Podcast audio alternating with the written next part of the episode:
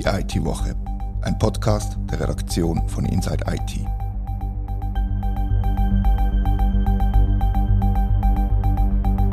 Herzlich willkommen zur IT-Woche.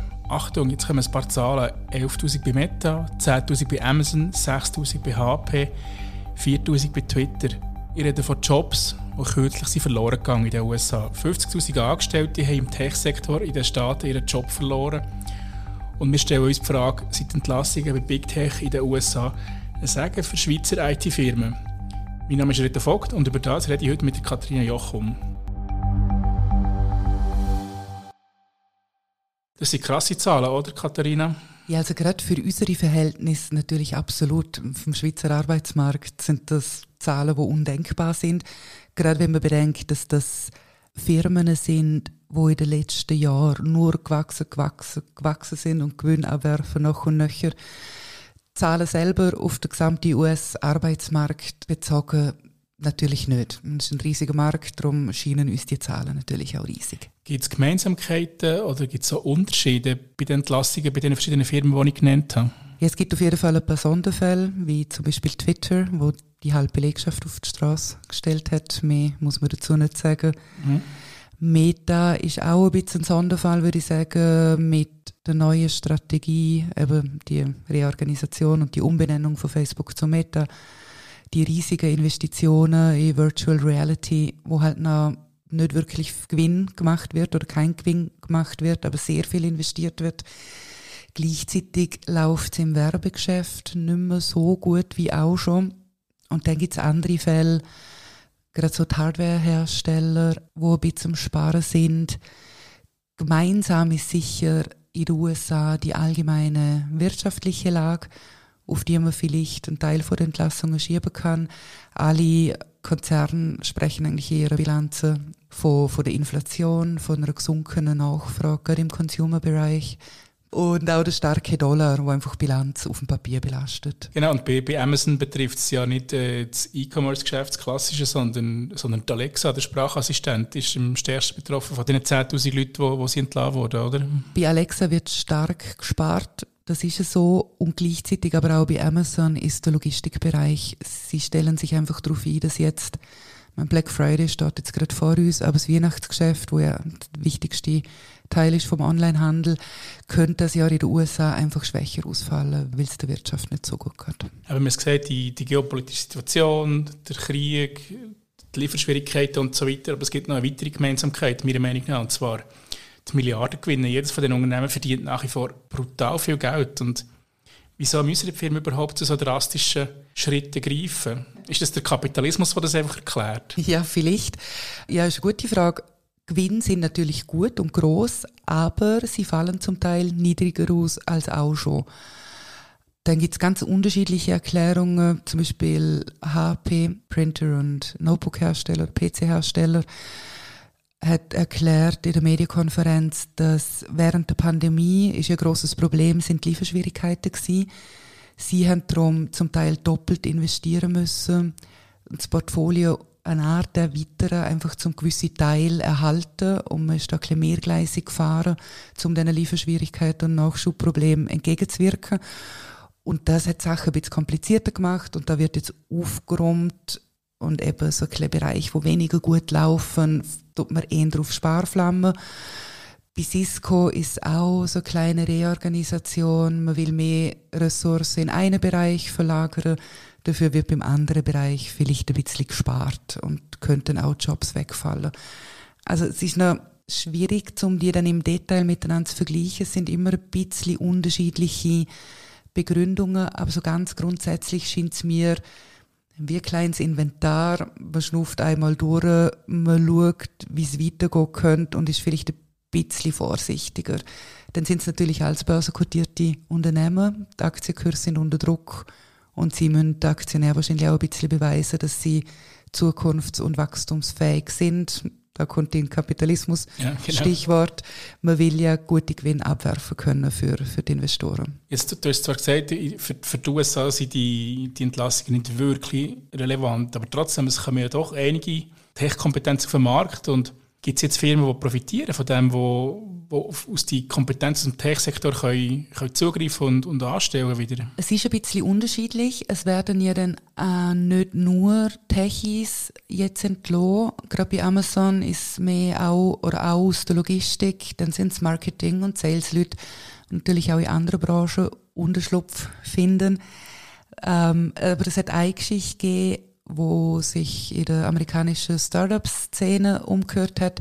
Und dort ist das Fazit schon so, dass gerade junge Unternehmen und kleinere Firmen, die nicht so bekannt sind, plötzlich sehr viel, sehr gute Bewerbungen erhalten aus, aus dem ähm, IT-Bereich. Und wir kennen es ja in der Schweiz so, dass das Problem vom, vom Fachkräftemangel, jeder CEO redet davon, dass er sich kaum Leute findet.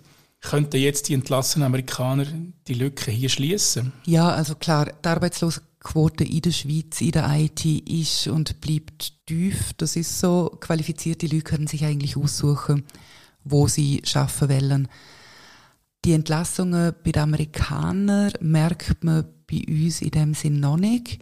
Aber es hat so ein bisschen unterschiedliche Gründe. Eben das eine war, was ich vorher gesagt habe, dass eben nicht nur IT-Personal entlohnt wird.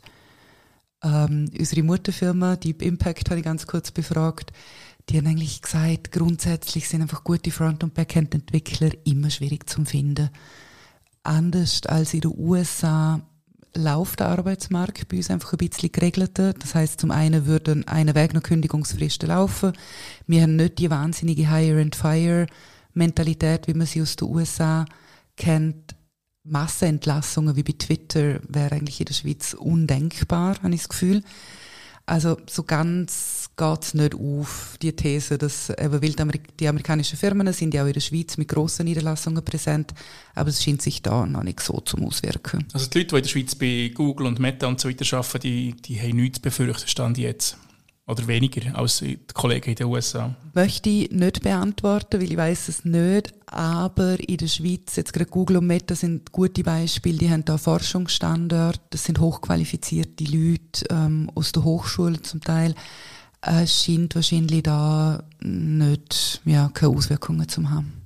Also Google hat ja auch eine Massenentlassung angebliche, wo im Sommer den Medien war, in der Schweiz ganz klar dementiert. Aber ja, das, was in den USA passiert, sind Massenentlassungen. Wenn das in der Schweiz wird passieren, du hast gesagt, wäre es klar geregelt, wenn wir einen kurzen Ausflug in, in die rechtliche äh, Situation machen. Aber wann gilt es in der Schweiz als Massenentlassung? Okay, jetzt muss ich da mit Zahlen um mich werfen. Das hängt ein bisschen von der Unternehmensgröße an über den Daumen peilt, damit ich nicht allzu viele Zahlen nennen muss, ist, sobald etwa 10% von der Belegschaft entlohnt werden oder ab 30 Personen, ja. dann gilt das offiziell als, als Massenentlassung. Und da gibt es nachher eine Meldepflicht dementsprechend, oder? Genau, ja. Und dann kommt es natürlich in der Schweiz in Gewerkschaften relativ stark. Ähm, wenn man jetzt an den Telekom-Bereich denkt, da werden ja dann auch sehr schnell auch Verhandlungen geführt Vielleicht geht man über die Löhne, man versucht sich zu finden, damit eben keine größeren Entlassungen gemacht werden. Und falls das auch so wäre, gibt es ja immer wieder unterschiedliche, also in allen Bereichen, sei es mit ähm, halbwegs okay ähm, finanzierte Frühpensionierung, äh, solche Sachen, wo man versucht, um das ein bisschen auf, auffangen mit Sozialplänen. Und wenn wir ein bisschen zurückkommen zur Diskussion, kann man jetzt äh, die amerikanischen Staatsbürger in die Schweiz, also so einfach ist das ja eigentlich nicht, oder? Weil es ist ja kontingentiert, wie viele Arbeitnehmerinnen und Arbeitnehmer aus Nicht-EU-Staaten können in die Schweiz geholt werden. Also die Tech-Spezialisten aus den USA, die können der Schweizer Firma gar nicht ASAP helfen, oder? Mhm, nein, die Hunderte oder Tausende von Informatikerinnen und Softwareentwickler, die in den USA entlassen worden sind. Also die Frage ist, ob sie überhaupt wetten, mhm. aber können so einfach natürlich nicht in die Schweiz. Das ist kontingentiert, wie du gesagt hast.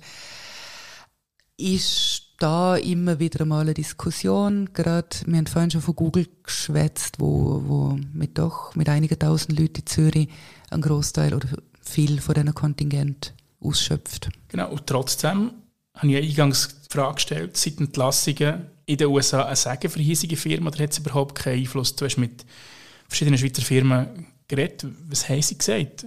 Nützt das etwas oder ist das einfach total ohne Einfluss sozusagen? Die haben es angetönt. Die kurze Antwort ist nein. Ich habe mit zwei jüngeren Softwarefirmen geschwätzt, zufällig ausgewählt, wo beide relativ erfolgreich sind und auch erste internationale Standorte anfangen aufbauen. Und sie sagen beide ganz klar, dass man das nicht merkt. Man wird nicht plötzlich mit Lebensläufen überflutet. Die einen sagen, in den USA merkt man es tatsächlich ein bisschen, in Europa aber nicht. Ja, dazu kommt halt schon, dass die wirtschaftliche Lage in den USA nicht mit der Schweiz vergleichbar ist. Es geht uns in der Schweiz einfach gut. Das mhm. darf man wahrscheinlich so sagen. Die Firmen da würden noch von ihrer Vor-Corona-Fitness sozusagen profitieren. Okay. Äh, der Branchenverband Swico hat mir auch gesagt, dass einfach in der Schweiz der Digitalisierungsbedarf noch unglaublich groß ist, sowohl bei Privatfirmen, aber vor allem auch in der öffentlichen Verwaltung. Das sind IT-Projekte, die langfristig geplant werden. Die werden nicht einfach sistiert und entsprechend werden Leistungen aus der Branche bezogen und für das sind Fachkräfte nötig.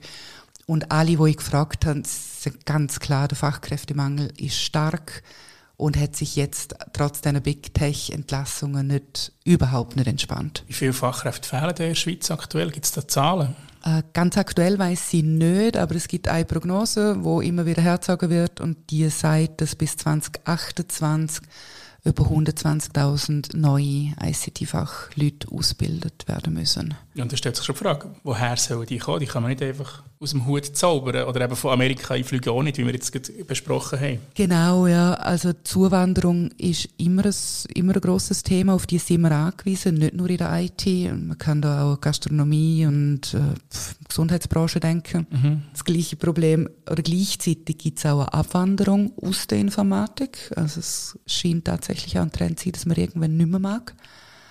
ICT-Berufsbildung, wo ich Melis angesprochen habe, hat sich immer ins Ziel, oder hat sich das Ziel gesetzt, 500 ähm, neue zusätzliche Lehrstellen zum Schaffen und um jede einzelne muss eigentlich gekämpft werden. Das sind von den zuständigen Organisationen hunderte von Telefonen bei Firmen und Informationen, wo man schaffen muss, damit die Firmen eine Handvoll Lehrstellen schaffen können. Das sind winzige Zahlen, wenn man sich den Gesamtmarkt anschaut woher die Leute kommen sollen. Ähm, ein Thema, wo da immer wichtig ist, ist der Frauenanteil in der IT, wo halt einfach noch lächerlich klein ist. Mhm. Also im internationalen Schnitt sind wir da weit, weit abgeschlagen. Das ist auch kein Geheimnis. Und auch in den letzten Jahren, also nicht fünf bis zehn Jahre, hat es doch die ein oder andere Maßnahme gegeben, zum den Frauenanteil zum Fördern, zum Mädchen für technische Berufe zum Begeistern und die zeigen einfach keinerlei Auswirkungen. Man hat viel investiert und der Anteil ist nicht gestiegen. Also steht die Schweiz zum Beispiel schlechter da als die unmittelbaren Nachbarländer mhm. Deutschland und Österreich? Ist das ja, ganz klar. Ähm, jetzt auf der MINT Anteil ganz allgemein sind wir deutlich unter Deutschland und Österreich, wobei die jetzt auch nicht einen riesen Anteil haben. Das ist auch immer noch unter einem Drittel. Äh, ich glaube, Polen ist so das Vorzeigeland mit einem 50-50 Anteil. Global, interessanterweise, scheint es, jetzt weiß ich nicht mehr genau, woher, woher ich die Zahl habe oder die Statistik, aber ich habe gelesen, dass global zwar der Anteil von Frauen im MINT-Bereich insgesamt steigt, außer in der IT, da geht er global gesehen zurück. Okay. Ja, es gibt eine spannende Studie, die wir kürzlich darüber berichtet haben und wo, wo sinngemäß gesagt hat, dass in den Entwicklungsländern oder zu entwickelnden Ländern der Frauenanteil deutlich höher ist, weil es dort halt gute Berufsaussichten gibt für gerade für Frauen in der IT und, und in der Schweiz ist man nicht unbedingt auf ein höheres Einkommen angewiesen und darum gönnt man sich ein sozialwissenschaftliches Studium. Was das, schön das Geistiges. Quintessenz gewesen. Ja, das kann ein Punkt sein, wenn der finanzielle Druck kleiner ist. Mag, mag stimmen. Ich habe das Gefühl, ohne jetzt um da eine riesige Debatte anzustoßen, die Schweiz ist einfach, was, was Gleichberechtigung geht, Ellen hinein. Ja. Als nicht in der Schweiz geborene darf ich, immer, ähm, darf ich da immer ein bisschen schimpfen. Und ähm, das Wahlrecht in den Raum stellen. Und schon, also es geht also einfach der Grundgedanke, ja, Mädchen sind halt nicht so gut im Mathe, Mädchen sollten in der, oder sind besser im Sozialen. Ich glaube, das ist schon etwas, wo in der Schule, in den Köpfen von, von Lehrern zu weit verbreitet ist. Und ich denke, das Interesse für einen Beruf oder ein Desinteresse für einen Beruf kommt enorm früh. Also ich sage, zwei Jahre vor der Matura noch versuchen, um etwas zu ändern, ist wahrscheinlich zu spät. Das muss ganz, ganz früh anfangen. Ja. Und das scheint da offenbar noch nicht so zu passieren. Das stimmt, das ist ein Schlusswort, das eben nicht ganz optimistisch stimmt, sage ich jetzt mal, aber ich, ich kann dem so zustimmen, das, das nehme ich auch so wahr, wenn ich schaue, wie es in der Klasse von meinen beiden Kindern so zu und her geht, was, was eben genau das Thema angeht, das ist tatsächlich so und es kommt öfter vor, als wir wahrhaben wahrscheinlich. Und mir würde es wundern, wie es bei euch ist, liebe Hörerinnen und Hörer. Schreibt uns doch zum Thema, wie geht es euch in dieser Situation, was können wir dagegen machen, dass es mehr Frauen in der IT gibt und dass es generell mehr IT-Leute gibt um das Problem zu lösen. Eben 120'000 Leute bis 2028.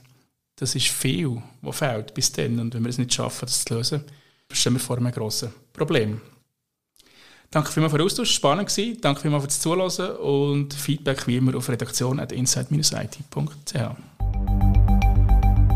Das war die IT-Woche, ein Podcast von der Redaktion von Inside IT. Danke vielmals fürs Zuhören.